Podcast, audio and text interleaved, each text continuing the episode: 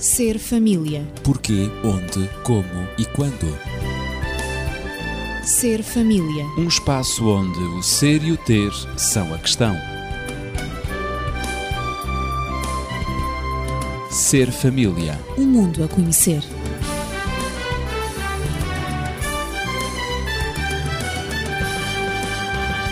Regressamos ao Ser Família e esta semana, antes de abordarmos o tema do perdão entre o casal, como nos foi sugerido, teremos que falar sobre algumas dificuldades que podem surgir no processo de conjugalidade e complementaridade do casal. Assim, eu estou acompanhado de Daniel Esteves, médico e terapeuta familiar, também da professora Natividade Lopes. Eu sou Ezequiel Quintino. E dirijo-me em primeiro lugar ao Dr. Daniel para colocar a questão quais são algumas dessas dificuldades de entendimento entre o casal, eh, dificuldades que podem eh, impedir eh, o desenvolvimento do processo de conjugalidade e complementaridade. Antes de responder diretamente à sua pergunta, eu gostaria de falar numa outra dificuldade, e é a dificuldade do programa Ser Família quando dois dos seus elementos, os meus queridos companheiros, estão com a sua voz muito alterada, muito complicada, não é? É verdade, é verdade. E estão, portanto, em esforço a fazer este programa. Por isso, os nossos ouvintes não vão estranhar que, eventualmente, um ou outro aspecto da, sua, da voz de cada um deles não esteja muito correta, mas, enfim, são eles mesmos. Até pode Não- surgir alguma tosse, não é? No Pode meio. surgir alguma tosse, mas são eles mesmos e estamos a fazer, portanto, um esforço fundamentalmente eles para que se possa manter o programa, apesar dessa dificuldade com as suas vozes. Bom, vamos então àquilo que interessa, que é, digamos, o assunto do nosso programa. Dificuldades que podem, portanto, vir a obstar a uma boa eh, conjugalidade, digamos, num casal. Em primeiro lugar, temos que pensar que quando casamos com alguém, não casamos apenas com ele, casamos com a vida que ele teve anteriormente também. E essa vida é distinta. Eh, costumamos dizer que cada um transporta uma cultura própria da sua vida. Essa cultura própria, por exemplo, é visível nas coisas mais banais. Numa família, digamos que as meias põem-se na gaveta de cima da cômoda. Noutra família, talvez se ponha na gaveta do meio. E o que é que sucede? Este simples exemplo permite que ele vem de uma família em que as meias se põem em cima, ela vem de uma família em que as meias se põem em baixo e chegam lá e agora como é que é? Tem de tirar a média. Têm que fazer uma adaptação Claro. em função destas diferenças. Claro. Portanto, cada pessoa tem uma cultura própria. Cada pessoa traz um certo estilo de vida que o transporta até o interior do seu casamento. E esse estilo de vida, porque não é nunca sobreponível ao do outro, vai fazer com que seja necessário, portanto, adaptação. Eh, por exemplo, temos que pensar que talvez numa família os elogios fossem frequentes, fossem vulgares, que houvesse sempre uma palavra de estímulo, enquanto que noutra família talvez as críticas fossem vulgares, fossem frequentes, houvesse sempre uma palavra de correção. O que é que sucede? Sucede que duas pessoas que provêm de ambientes tão dis- dispares como estes acabam por ter necessidades totalmente diferentes. Se ele vem de um ambiente em que havia estímulos, em que havia elogios, ele agora está à espera que isso aconteça por parte da esposa. A esposa vem de um ambiente, por exemplo, em que havia críticas, havia correções, e agora o que é que sucede? Ela, portanto, apenas está disponível para corrigir. Fizeste isto mal, fizeste aquilo que não está bem e assim sucessivamente. E isto pode levar a uma frustração terrível, a uma incapacidade de se encontrarem naquilo que deveria ser a cedência de um e do outro, o meio termo entre as duas posições originais que cada um deles tinham. Por exemplo, eh, há também algumas questões que têm a ver com eh, a forma como se faz eh, a expressão dos nossos sentimentos. Enquanto que, num lado, esses sentimentos podem ser expressos de uma forma, portanto, digamos que doce, de uma forma atenciosa, do outro lado, eles podem, inclusive, ou não ser expressos de todo, haver uma certa incapacidade de lidar com os sentimentos, ou serem expressos de uma forma eh, incapaz de transmitir essa doçura. E o resultado qual vai ser? Vai ser que depois eles vão ter também que se conhecer o suficiente para poderem saber o que é que cada um está a fazer, o que é que cada um está a dizer e como é que isso deve ser interpretado. Portanto, são situações diferentes, pessoas que têm cenários de vida totalmente diferentes e que precisam de entender que o outro não é apenas uma pessoa, é uma pessoa com toda a sua carga cultural que lhe é própria. Sem dúvida que sim. De facto, os filhos, ao chegarem à idade adulta, eh, continuam muitas vezes a viver de acordo com o cenário, o esquema, o padrão mais ou menos rígido que lhes foi eh, inculcado pelos pais. Natividade, eh, também concordas com esta noção e esta visão das coisas e da realidade? Sim, não poderia deixar de concordar na medida em que isso é verificável na vida de cada um de nós e na vida da maior parte das pessoas. Por vezes há dificuldade, quer no homem, quer na mulher, de se libertar do modelo de, de, da relação infantil. E então, um, se um dos cônjuges ficou ligado a um dos seus progenitores, um, esse acaba por transferir para o outro os receios, as expectativas e os sentimentos que ele experimentava na infância em relação ao seu pai ou à sua mãe, conforme o caso. Um, ou seja, ainda que cronologicamente uh, o cônjuge, seja ele ou ela, seja adulto, porque é adulto, essa pessoa afetivamente permanece uma criança. Diz-se que tem uma certa imaturidade. Um, há casos mesmo em que uh, o homem fica ligado uh, infantilmente à sua mãe, à sua própria mãe. explicar um pouco isso? Uh, sim, esse homem, junto da esposa, agora porque é casado, procura a proteção dela, o amor incondicional, tal como a mãe um, tinha em relação a ele, procura o calor que a mãe dele lhe dispensava uh, ou que ele até desejaria ter recebido e que não recebeu. Ele procura agora esse calor, essa afetividade na mulher. A relação deste homem para com a sua esposa acaba por ser muito superficial, na medida em que ele está projetado na mãe. Um, o seu objetivo no casamento é o de ser amado e não o de amar.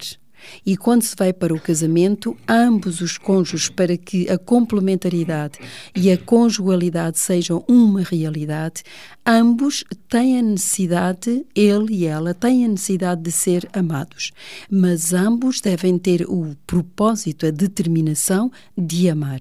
Porque eu só posso garantir ser amado se de facto eu também desenvolver em mim a capacidade de amar. E o Daniel falou aqui eh, de que cada um traz a sua cultura, os seus hábitos de vida, o seu estilo de vida da, da, da casa uh, paternal é um facto. Mas agora que somos uma nova, um novo casal, que somos uma nova família, ambos teremos que ter esta consciencialização de que a necessidade de amar deve levar-nos também à capacidade, ao desenvolvimento da capacidade de amarmos os outros. Uh, neste caso, eu estou a referir-me ao homem, se ele descobriu a mulher dos seus sonhos, ele sente-se seguro mas se essa esposa falha, eh, por exemplo, em admirá-lo, em elogiá-lo, eh, isto em permanência, se ela se mostra um pouco mais independente eh, e quer ter o seu próprio espaço, e, e, e, portanto, ele deseja que ela também perdão, é essa esposa deseja também ser amada, deseja também protegida. E neste caso, o marido sente-se profundamente ferido e decepcionado porque ela não lhe dispensa a atenção que ele um, sente necessidade nela. Então ele pensa: bom, a minha mulher é egoísta e a minha mulher não me ama.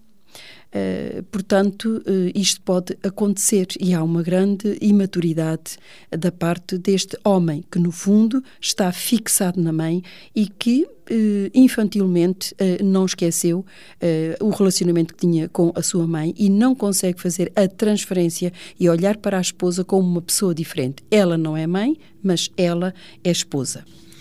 É interessante que também podemos considerar, portanto, a mulher neste processo Porque uhum. a mulher também pode trazer, digamos, uma carga que vai de algum modo condicionar e talvez, em algumas circunstâncias, até determinar a forma como ela vai interagir com o seu marido. Uhum. Por exemplo, uma mulher que uh, tinha uma grande adoração pelo pai. O pai era, digamos, o seu herói, era o máximo que ela poderia ter. Uh, esta mulher vai tentar ela própria, uh, ser a mãe para o seu marido. Vai se colocar num patamar superior, porque ela estava ao nível do pai dela.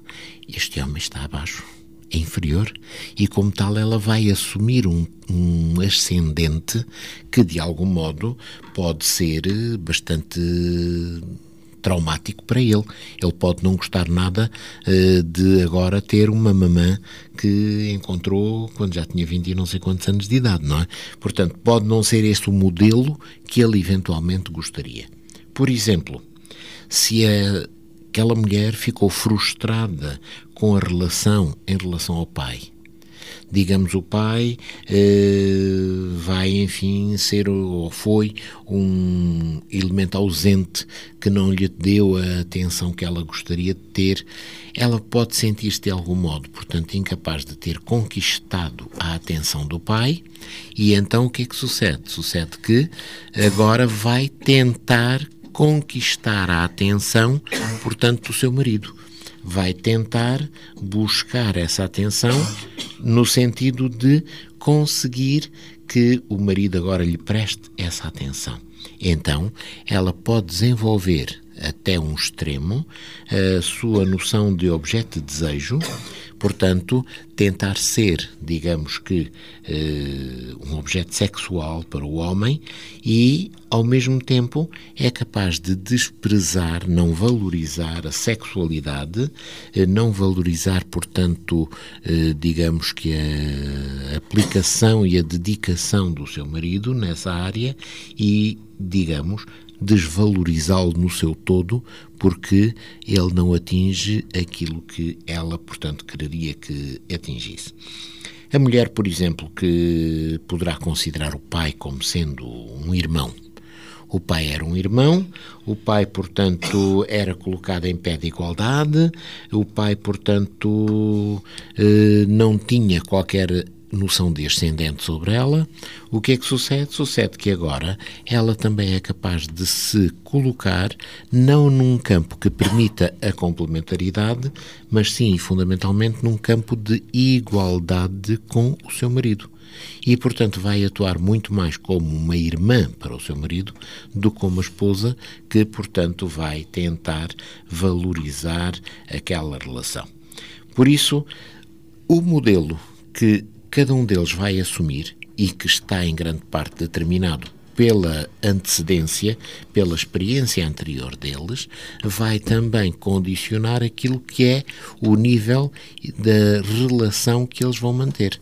Portanto, é bom que haja uh, uma atenção em relação à sua cultura anterior essa cultura anterior, eh, portanto, faz com que eh, se tenha que ter muita, muita atenção. E quando se faz a escolha de um marido, de uma esposa, essa escolha tem que ter, portanto, eh, isso em atenção. Não é somente escolhê-lo porque ele é simpático, porque ele tem um bom futuro, porque ele tem, enfim, todas as qualidades e mais algumas, mas é escolhê-lo também em função do tipo de relação que ele manteve com a mãe, do tipo de relação que ele manteve com o pai e ela a mesma coisa. Porque isso vai condicionar a relação que eles vão ter um com o outro. É preciso que nós entendamos que estilo de família cada um deles tinha para podermos prever que estilo de família que agora os dois poderão criar. Isso é muito importante, Daniel. Em aconselhamento pré-matrimonial, é uh, pré-casamento, é básico. é básico. É isso mesmo que se aconselha aos noivos.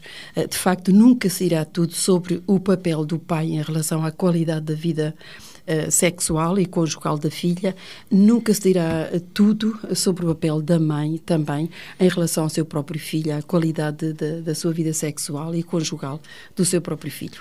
Portanto, é importante, é um, um fator muito importante a ter em consideração. Saber uh, qual a relação que um e outro têm em relação aos seus próprios pais. Isso é fundamental. Agora, há também causas que são, estas são causas internas, digamos assim mas também há causas exteriores ao casal que podem ser impeditivas à conjugalidade e à complementaridade. Portanto, estivemos a falar até agora de causas internas, não é? Na projeção de, dele ou dela num dos pais. Seria bom então, de facto, agora abordarmos essas causas exteriores ao casal que podem impedir essa complementaridade e conjugalidade. Acontecem com muita frequência essas causas em casamentos precoces ou até em casamentos forçados. Uh, claro que um, esses casamentos comportam mais riscos de insucesso na conjugalidade. Quando eu falo em, em, em casamentos precoces ou forçados, são aqueles casamentos que, devido a uma gravidez um, precoce, uh, por vezes acontecem para remediar uma situação um, caso de violação também. Eh, e, portanto, este insucesso na conjugalidade é devido à imaturidade psíquica e afetiva dos cônjuges. Por vezes são muito jovens, ainda estão num período de, de, de identificação, ainda não se conhecem muito bem como pessoas e necessitam. Estão em desenvolvimento. Estão em pessoal, é? desenvolvimento, exatamente. Claro. Podem fisicamente estar aptos para a conjugalidade, para casarem, mas não estão uh, psiquicamente e psicologicamente e também afetivamente, não têm essa maturidade necessária. Depois, como causas exteriores, poderemos também apontar as doenças mentais, as doenças nervosas, eh, como por exemplo a depressão, casais que entram também em fase, ou ele ou ela, numa fase depressiva, o nascimento de um filho deficiente, eh, qualquer coisa que pode lançar uma angústia muito grande no casal e pode fazê-los perder o rumo da sua conjugalidade, a sua adaptação a união, o vínculo que eles procuravam estabelecer. Depois também um outro fator que é ainda externo é o meio social onde o casal vive, onde ele agora vai desenvolver-se, vai desenvolver a sua conjugalidade. Por exemplo, eh, aldeias em que eh, muito fechadas, em que a vida social é muito restrita, é muito limitada ou, praticamente inexistente. Ou então o outro oposto, as grandes, grandes cidades, cidades, também. Grandes metrópoles. É, exato, em que, em que de facto a escolha, é, é, o leque de escolha é tão vasto que por vezes o casal pode perder-se uh, e perder-se no tempo e no espaço também e não dar tempo e espaço para a sua conjugalidade, para se compreenderem, para se vincularem, para se unirem. Depois eh, podem também surgir como dificuldades exteriores as dificuldades profissionais. Há, inclusivamente, uma norma recorrente segundo a qual as tensões de insatisfação e de insucesso no trabalho eh, tendem a ser descarregadas, eh, digamos, em formas de agressividade contra os seres mais próximos de, de, daquele que está atingido pela desgraça. O próprio desemprego a pessoa eh, sente-se incapaz de resolver a situação e projeta essa mesma insatisfação, essa, eh, essa mesma angústia que tem por estar na situação de desempregado, vai projetar agora nas pessoas que lhe são mais próximas. E o cônjuge é aquela pessoa que está agora mais próxima e que, por vezes, ehm, é, é projetado sobre ele essa insatisfação de algo que eh, a pessoa não pode resolver. E então cria um mau ambiente lá em casa, não é? Tudo isso e... são situações provocadoras e produtoras de stress. Não é? Exato, são uh, situações externas, claro. mas que no fundo provocam condicionam, condicionam o desenvolvimento interno do próprio casal. Depois também há um outro aspecto, já que levantei este problema das causas exteriores, um, estou a enumerar alguns que, que me ocorrem neste momento. Uh, há também a presença de terceiros. E essa presença de terceiros pode intervir na conjugalidade e na complementaridade do casal. Por exemplo, Uh, o casal, uh, porque casou precocemente, não tinha condições ainda para pagar uma renda ou, ou, ou, casa própria para a prestação da casa. Vive com os sogros, vive com os pais.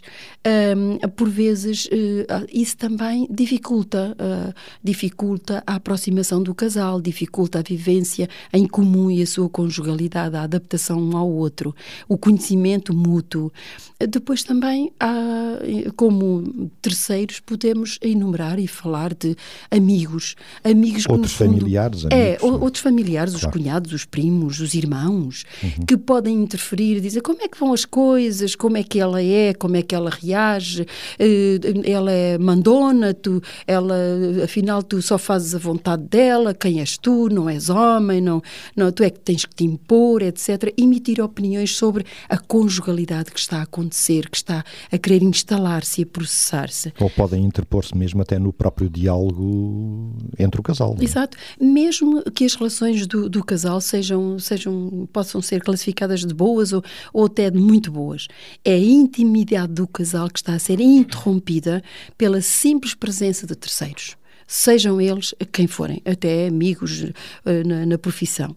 Um, portanto, um, foram os fatores que enumerei. Não sei se, uhum. se, o Daniel tem algum mais que possa ser que possa ser acrescentado. Ao falarem, sim, sim, ao falarem nisso, é? estou a lembrar-me e a recordar uh, a grande fórmula bíblica, não é?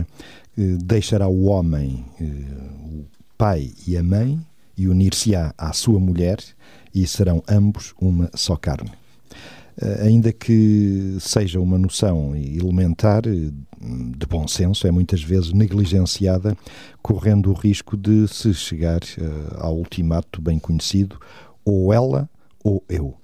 Isto é, não há uma fusão nem de personalidades, não há uma complementaridade, não há uma conjugalidade eh, e não se atendeu, sobretudo, ao conselho divino, em que, para que o casal possa desenvolver-se harmoniosamente, eh, é necessário deixar o lar paterno, o lar materno, não é? Para que possam os dois a sós eh, construir agora uma nova célula familiar. Muitas vezes isto é impeditivo. Daniel. Sim, e poderemos acrescentar a todo esse aspecto, a todo esse panorama, mais uma questão que é determinante, e então nos dias de hoje, quando pensamos que estamos em crise, quando há dificuldades acrescidas, que são as questões materiais. Claro. Uma família, um pesam casal, muito hoje. pesam muito. Um casal em que eh, não há, portanto, estabilidade, segurança material, e quando refiro a isto, refiro àquela certeza de que no fim do mês vão ter o dinheiro suficiente para pagarem os seus compromissos, que não vai faltar, portanto, aquilo que é fundamental. Não estou a referir-me à riqueza, à opulência, ao luxo, ao desperdício. Não, nada disso. Estou a referir-me àquelas coisas que podem ser completamente postas em causa quando, por exemplo, o indivíduo fica no desemprego. Ora, quando isso acontece, e essa é a experiência de muitos casos. Nós poderemos dizer que, por exemplo, esses casais têm, acusam graves perturbações na sua vida sexual. Uhum. Claro. O desemprego acarreta também estas perturbações, porque é toda a sua intimidade que está em causa. Há uma instabilidade geral. Há uma instabilidade que não lhes permite disponibilidade claro. para se concentrarem naquilo que de mais íntimo, de mais privado poderiam ter como expressão da sua conjugalidade. Claro, para se dedicarem e ao então, outro. Exatamente. E então, muitas vezes nestas fases, o que sucede é que acrescentam a isso a frustração inerente aos julgamentos de valor que se fazem um em relação ao outro. Ele não tem trabalho porque ele não procura. Uhum. Ele não tem trabalho porque ele não quer ou ela bem que poderia dar uma ajuda, mas acomodou-se. E seja o que for, de tal forma que então o que é que sucede? Muitas vezes estes casais por causa de um episódio de desemprego, acabam por caminhar para a ruptura, para a separação. E Portanto, há acusações que até são infundadas. Exatamente, que são fruto da sua ótica, a forma como veem a questão, ou de generalizações menos corretas que fazem em relação aos problemas. Portanto, isto são causas muito significativas. Mas poderíamos agora ver causas internas ao próprio casal. E essas também são muito importantes. Falta de amor. Quando um casal casa e aparentemente está tudo muito bem, está tudo muito interessante, foi uma cerimónia linda, os dois são muito bem parecidos, são muito simpáticos, mas na realidade não têm laços afetivos profundos. Por exemplo, esse casamento foi forçado por eh, influência dos pais em que, portanto, viam ali talvez uma boa solução para alguns problemas que não propriamente os problemas do casal, ou quando esse casamento é forçado por convenções sociais no que diz respeito uh, aos conceitos que a sociedade tinha em relação ao passado. Uh, por exemplo, uma das situações em que muitas vezes o casamento é feito sob pressão exterior é aquele em que há uma gravidez precoce, em que há uma gravidez prévia. Eh, de acordo com determinados conceitos, enfim, seria uma vergonha que agora a menina ficasse grávida e não estivesse casada. Há que a casar à pressa para mascarar a situação. E se eventualmente eh, o responsável por aquela gravidez não está disponível para o fazer ou não tem condições para o fazer, é uma vergonha terrível que leva ao ostracismo até por parte da própria família dessa jovem que eventualmente vai ser mãe. Mas quando esse casamento se realiza e a pressão é tão grande para que ele se realize para tapar, digamos que, esse problema, muitas vezes esse casamento está completamente votado depois ao insucesso. E deveríamos nos perguntar se a realização de um casamento desses é mais útil para a noiva e para o noivo ou é mais útil para tapar a vergonha dos pais da noiva ou dos pais do noivo que são aspectos distintos. Mas há um outro aspecto também que é muito importante no que diz respeito a nível intelectual. Quando, portanto, o casamento se realiza entre duas pessoas que têm níveis intelectuais distintos, muitas vezes esse casamento também tem dificuldade em conseguir atingir um grau de conjugalidade razoável. Isto porque, enquanto um se movimenta a uma determinada esfera, a um determinado nível em termos intelectuais, tem determinados objetos de interesse, tem determinado tipo de conversas, tem determinado tipo de interesses mentais, outro movimenta-se a um nível totalmente diferente.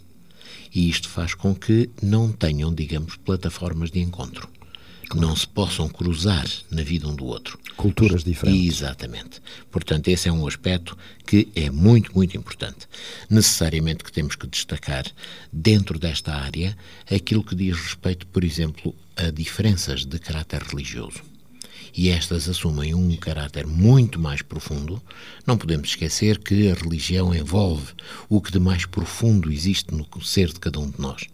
E, inclusive, sabemos, por exemplo, como as guerras com cunho religioso são sempre muito piores, muito mais difíceis de ultrapassar do que as guerras com cunho eh, político. Eh, por isso, quando se pretende a superação de uma comunidade para uma guerra, normalmente introduz-se o veículo religioso para levar essa comunidade à sua superação. Ora, quando existem diferenças religiosas significativas a nível do casal, muito dificilmente eles podem atingir de facto a tal conjugalidade. E, enfim, também os problemas de concepção, de educação dos filhos, a filosofia de vida, enfim, há tanta coisa que pode estar aqui contida e que nós temos que considerar. Por isso, atenção a estas diferenças tão profundas que às vezes são insanáveis. Podem surgir efetivamente muitas barreiras uh, que podem resultar em incompatibilidades de personalidades e até mesmo de comportamentos na atividade.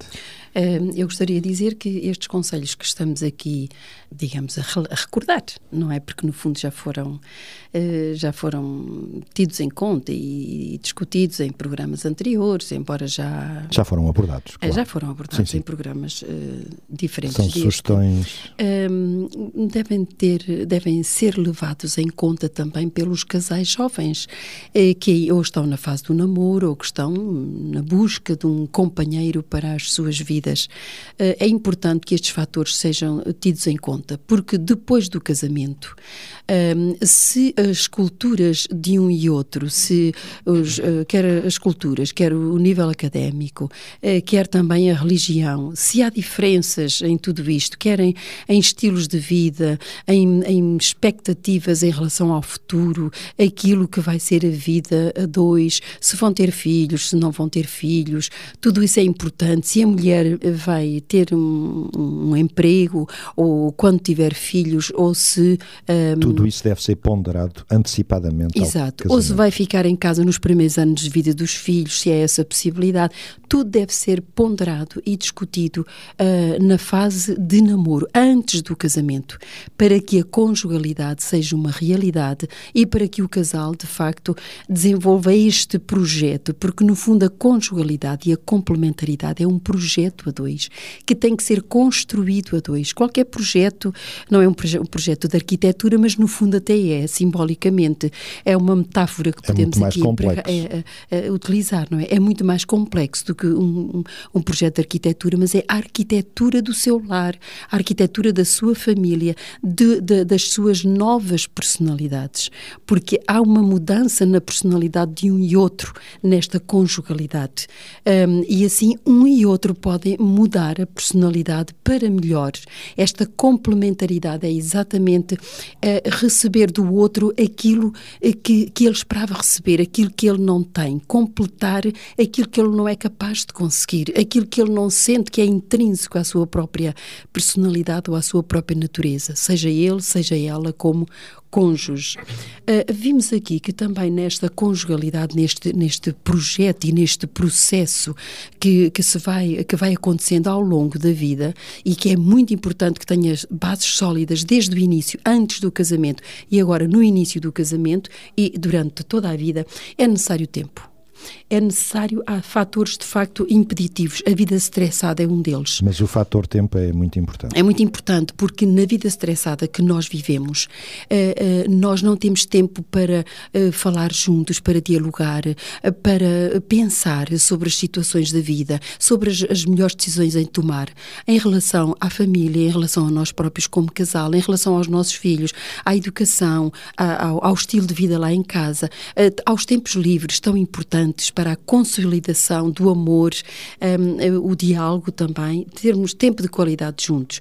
Portanto, a vida estressada em que vivemos, as prioridades da nossa vida são importantes também, podem ser impeditivas para a conjugalidade. Se damos prioridade ao prazer, se damos prioridade aos outros, se damos prioridade ao consumo, depende, isso depende da qualidade da nossa complementaridade, da nossa conjugalidade. O cotidiano pode ser adverso à, sem dúvida, à sem união dúvida. do casal. Todo é? estilo de vida. Eu gostaria de poder acrescentar um aspecto que me parece Sim, muito importante, exato, que concluir. é o que diz respeito exatamente à vida sexual.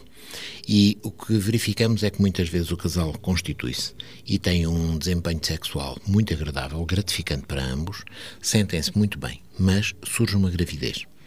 Surge essa gravidez começa a desenvolver-se uma certa fixação por parte da esposa no que diz respeito a essa criança que eventualmente vai nascer.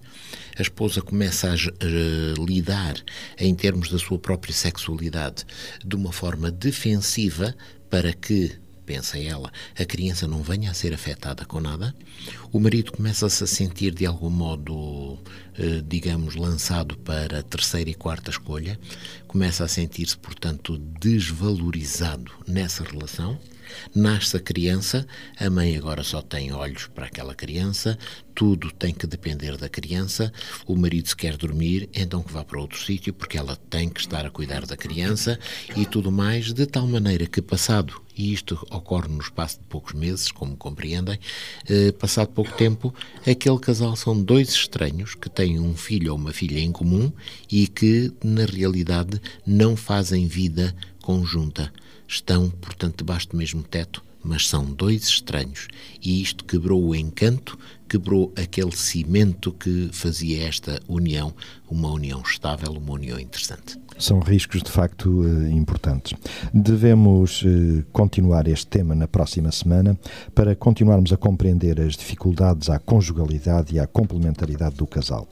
De facto, eh, como alcançá-la. E não esqueçamos que todo o egoísmo, toda a preocupação, todo o orgulho provocam incrível devastação na relação familiar. Mas o espírito de equipe deve ser evidente nos pais, no casal, no homem e na mulher, para que venha a florescer na vida dos filhos. Se tiver questões, dúvidas ou comentários e sugestões a fazer, poderá fazê-lo para 219 106 310. Voltaremos na próxima semana com o Ser Família. Seja feliz com a família que tem. Ser família. Porquê, onde, como e quando.